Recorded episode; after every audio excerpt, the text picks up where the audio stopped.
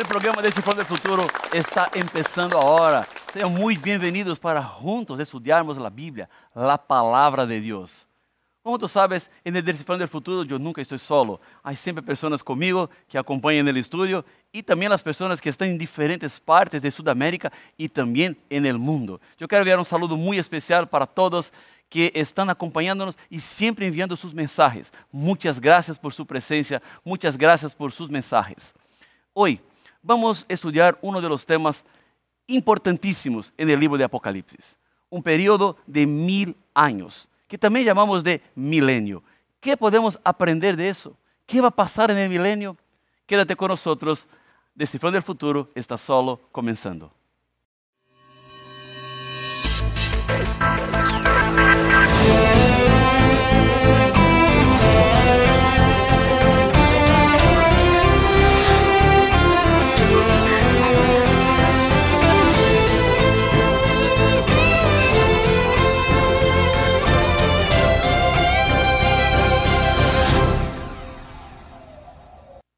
Estamos de vuelta y como tú sabes, en el Descifrando del Futuro tenemos una preocupación para que tú estudies la Biblia. Y no solamente con nosotros en los minutos que estamos en el programa, sino también después. Tú puedes seguirnos en las redes sociales donde tenemos videos, materiales para complementar los temas que presentamos acá, pero también tú puedes ser parte de la mejor escuela bíblica del mundo, la escuela bíblica del nuevo tiempo. Y tengo en mis manos un estudio bíblico interesantísimo. Su nombre es En Busca de la Verdad. Son 15 temas, 15 temas muy importantes para que tú puedas conocer mejor, entender temas que son los grandes temas de la Biblia. Dios, la ley, la salvación y también hasta el milenio, que es el tema que vamos a conversar hoy en el Descifrando el Futuro. Por eso vamos a la Biblia, porque tú sabes, en el Descifrando el Futuro, todo comienza por la palabra. Todo está en la palabra. Y es en la palabra que vamos a entender y comprender mejor el tema de los mil años. En el último programa, nosotros presentamos mejor toda la dinámica que va a pasar para el fin del mal. Yo voy a hacer solamente un resumen para seguirnos el estudio en este momento. Cuando Jesús regrese, los salvos vivos serán transformados en un abrir y cerrar de ojos y serán llevados al cielo. Los muertos en Cristo resucitarán y junto con los que estarán vivos subirán al cielo. Los dos, ahora, los que estaban vivos y los muertos fieles serán transformados y estarán con Dios en el cielo.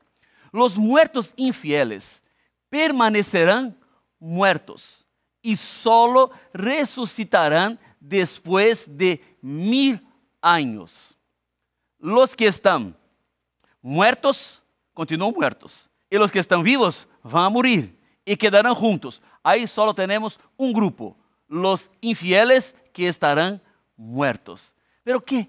¿Qué podemos aprender en la Biblia de los mil años? Vamos a abrir, por favor, en Apocalipsis capítulo 20, versículo 5.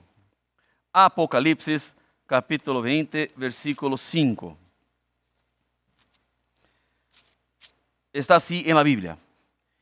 Pero los otros muertos no volvieron a vivir hasta que se cumplieron mil años. Esta es la primera resurrección.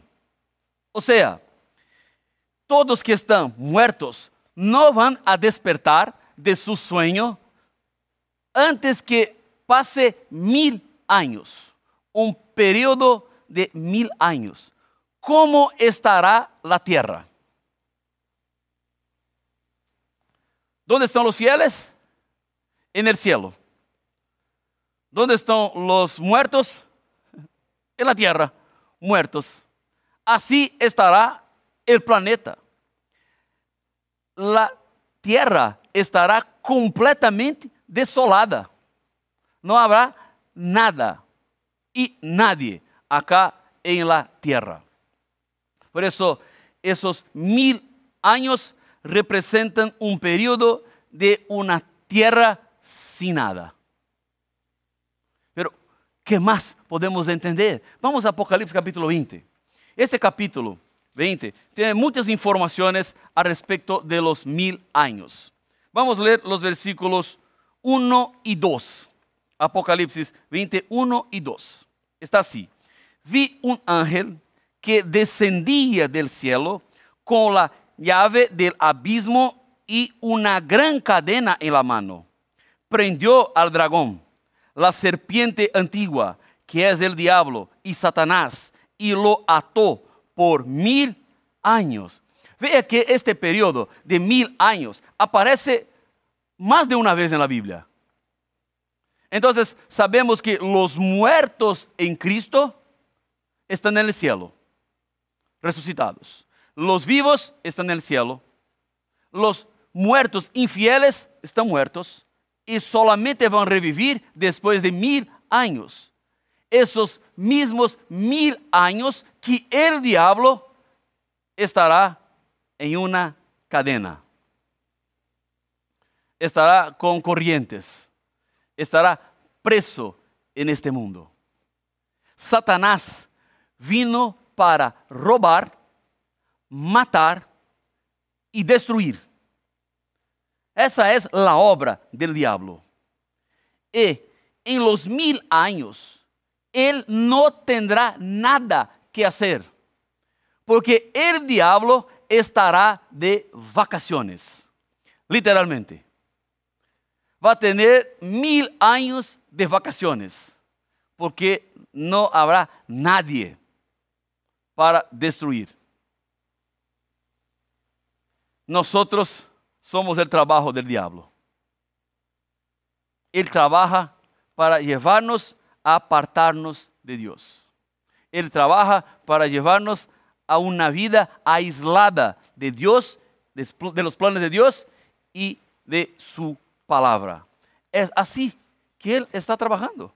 Es de esa manera que Él trabaja. Ahora, al ser humano le corresponde decidir dónde estará y Dios respetará su elección. Porque todos quieren ir al cielo. ¿No es así? Esa puede ser una pregunta muy obvia. ¿Dónde tú quieres estar en el milenio, en los mil años?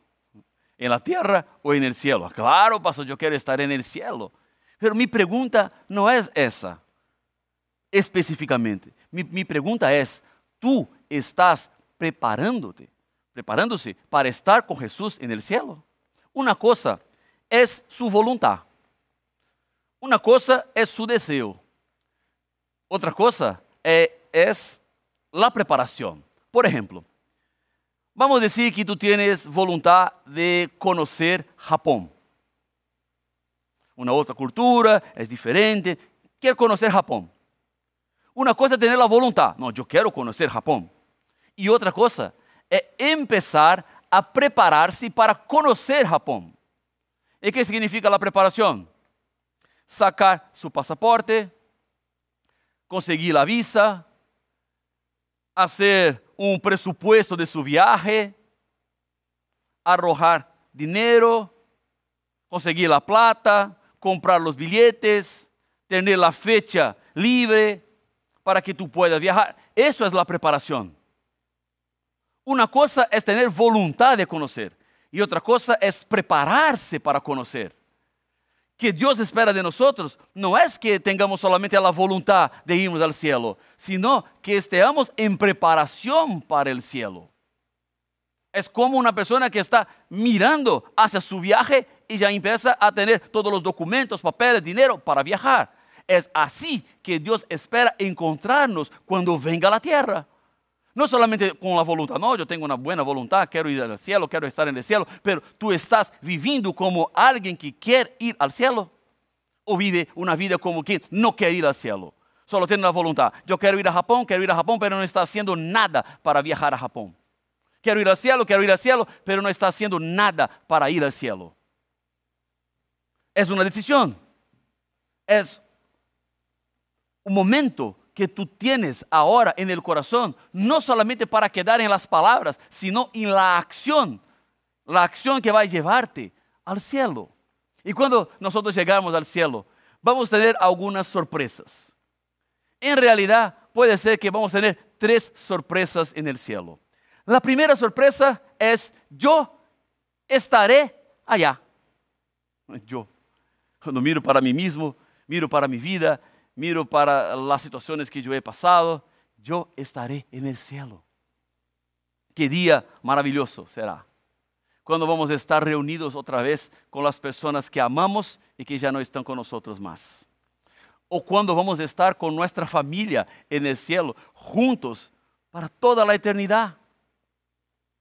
Yo veo el momento que voy a estar con mi esposa y mis hijas. Y yo voy a mirar para ellas y, tener, y voy a tener en mi corazón la certeza que vamos a estar juntos por la eternidad. No sé si mis hijas van a tener sus novios, si voy a tener nietos en esos días, pero quiero también todos juntos. Para estamos por la eternidad, sin más separación, sin más sufrimiento, sin más dolor, con Jesús por todo siempre. Ese va a ser un día que tú no puedes quedar fuera. Tú estar en el cielo va a ser una sorpresa, pero una linda sorpresa. La segunda sorpresa es quien pensé que no estaría, va a estar. Ah, tú puedes pensar así, Señor, Señor, por favor, hay una persona que está aquí en el cielo, pero no debería estar. ¿Y por qué no? No, esta persona no, yo conozco muy bien, conozco su vida. Y un ángel va a invitarte para que vea los libros del juicio y tú vas a conocer una parte de la historia que tú no conoces. Por eso que a los seres humanos no cabe juicio alguno, porque Dios es el juez y Él hace su juicio con informaciones que nosotros no tenemos, que nosotros no sabemos. En realidad también hay momentos de la historia que tú no conoces, que tú no sabes. Por ejemplo, yo pienso en, algunos casos que pasó en la Biblia, de gente que fue mala y después se convirtió, gente que hizo cosas equivocadas y tuvieron una experiencia con Dios y cambiaron completamente su vida. Yo pienso, por ejemplo, en Manasés, que mató al profeta Isaías, pero después se convirtió, tuvo una experiencia con Dios. Y cuando Isaías estuviera en el cielo, va a mirar, sí, Señor, ¿qué está haciendo Manasés acá? no debería estar con nosotros. No, sí, sí, este hombre cambió de vida. Pero mató a mí, sí, mató a ti, pero después se convirtió. Después tuvo una otra vida. Después vivió de una manera completamente diferente. Él pasó por el proceso de la conversión. Una sorpresa, porque Isaías podría pensar seguramente que Manasés no estaría allá, pero Manasés estaba. Son las sorpresas, por eso el juicio no pertenece al ser humano, pertenece solamente a Dios. Dios él, es el juez. La tercera sorpresa, ¿quién pensé que estaría? No va a estar. Señor, Señor, yo estoy mirando acá todos los salvos, pero creo que debemos regresar a la tierra porque quedó uno allá. ¿Quién quedó? Este nombre. Y el ángel va a invitarte para ir a los libros.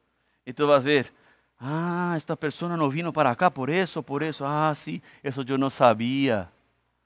Porque la impresión de Dios no está en, en que nosotros demostramos a los otros, sino Dios mira al nuestro corazón. Dios mira el interior del ser humano. Dios, Dios, conoce la profundidad de la humanidad y no solamente que está en general. Dios va hasta el punto central. Por eso las sorpresas son sorpresas y que yo quiero tener las sorpresas. Yo quiero ver. Yo quiero estar en el cielo. Es por eso que necesitamos vivir hoy como quien quer llegar al cielo. Es una preparación. Son días de preparación para que todo esté listo cuando venga Jesús en el cielo. Para que Él pueda encontrarte listo para la eternidad. Como alguien que decidió, como alguien que vivió, como alguien que puso su corazón en las manos del Señor. No sabemos qué hay en el corazón de cada persona, pero tú puedes cambiar todo que hay en su corazón en ese momento. Es solamente cerrar sus ojos y decir, Señor, yo quiero. Señor, por favor, cambia mi vida. Señor, por favor, transforma mi vida. Y Dios cumplirá la promesa en su vida. Yo no tengo dudas de eso. Tú estás solo. Dios está en ese momento a su lado, con las manos en su dirección y diciendo, hija, hijo, agarra mi mano, agarra mi mano. El mal tendrá su fin y tú no necesitas morir con el mal, sino tú puedes tener la vida eterna ahora. Agarra la mano de Jesús. Quédate con Jesús hoy y siempre, y Él siempre quedará contigo todos los días. Vamos a continuar. Vamos a Apocalipsis 20, ahora versículos 7 y 8. Hay más algunas informaciones importantes en la Biblia al respecto de los mil años. Apocalipsis 20, versículo 7. Cuando los mil años se cumplan, Satanás será suelto de su prisión después de mil años y saldrá a engañar a las naciones que están en los cuatro ángulos de la tierra, a Gog y Magog, a fin de reunirlos para la batalla.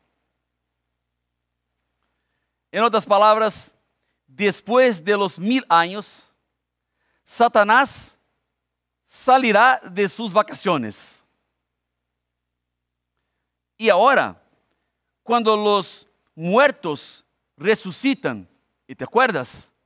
Esta es la segunda resurrección. La primera ya fue, ahora es la segunda. La segunda resurrección es de los que están perdidos, los que no aceptaron Jesús, los que eligieron vivir una vida diferentemente de la voluntad de Dios. Y ahora van a resucitar para su condenación. Van a resucitar para recibir de las manos de Dios la paga de su mal, de sus pecados, de sus errores. nadie necesita morir por sus pecados. Nadie necesita morir por sus engaños. Porque Jesús decidió asumir nuestro lugar. Y si nosotros aceptamos a Jesús como nuestro Señor y Salvador, Él muere por nosotros. Y para nosotros está garantizada en la cruz la eternidad. Vemos en la Biblia que Satanás intentará reunir los perdidos. Vamos al versículo 9. Subieron por la anchura de la tierra y rodearon al acampamento de los santos y la ciudad amada pero de Dios descendió fuego del cielo y los consumió. Ese es el momento donde la muerte definitiva llegará a todos. Los que no son hijos de Dios, a los impíos, a los infieles. Esos van a recibir la condenación final. Esa es la segunda muerte. Y para la segunda muerte no hay solución. No hay. La solución de Dios es para la primera muerte, que es un sueño, donde nosotros podemos despertar o para la vida o para la muerte. Pero hay una solución, resurrección. Ahora, la segunda muerte solamente tiene una opción, que es vivir de acuerdo con Dios y su voluntad es caminar de acuerdo con Dios para que tú puedas tener acceso a la vida eterna. Si tú no resucitas en la primera resurrección o no estás en el grupo de los fieles vivos, cuando venga Jesús a la tierra, tú estás perdido. Y a Dios no, no le gusta perder a nadie. Dios quiere la salvación de todos.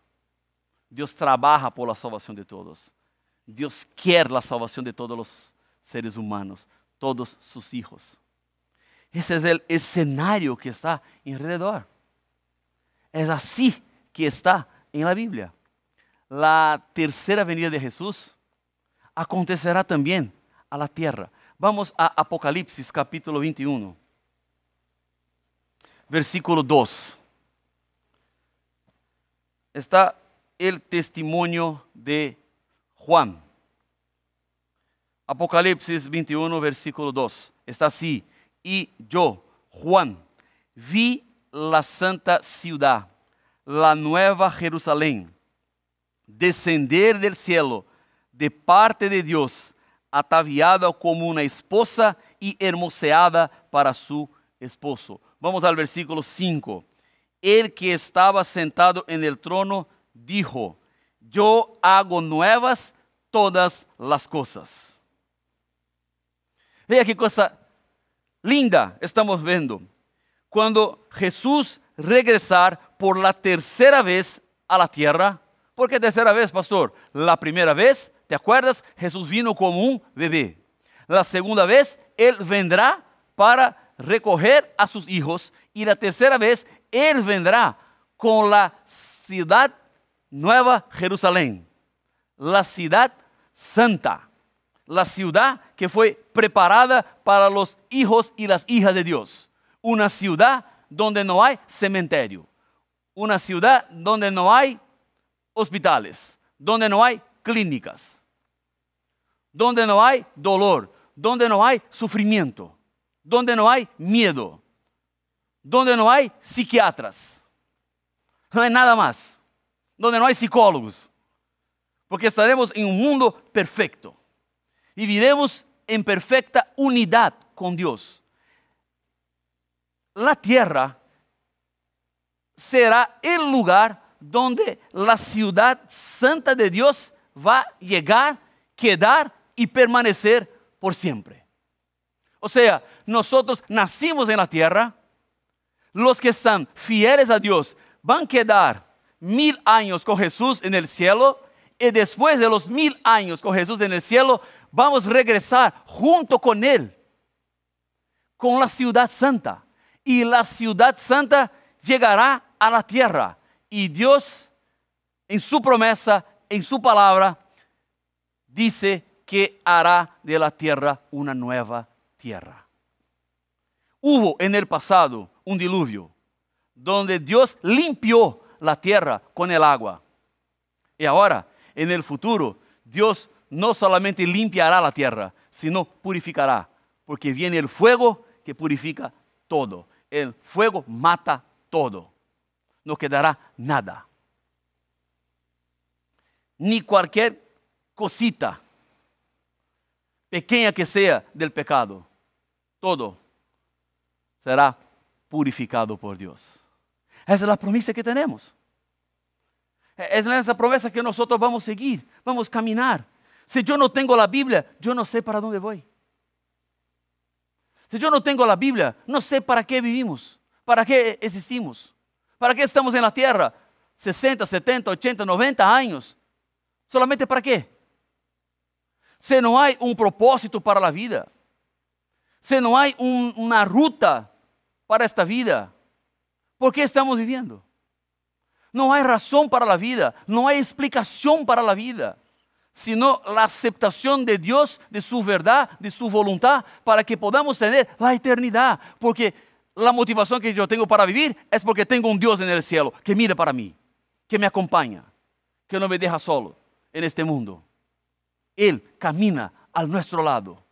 Jesús está siempre a su lado.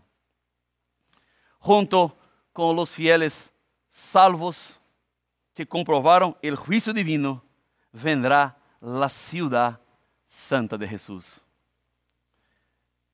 Me gusta mucho un texto que está eh, en el final de la Biblia. Vamos a Apocalipsis, capítulo 21, versículo 3 y 4.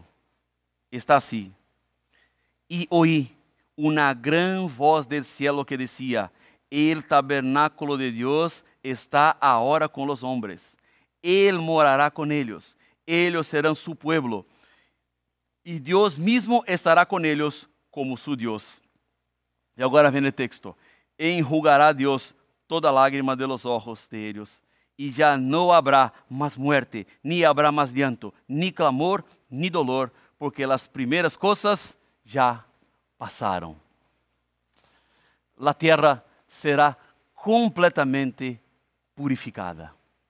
Ahora, no te engañes, el día del Señor vendrá como un ladrón en la noche.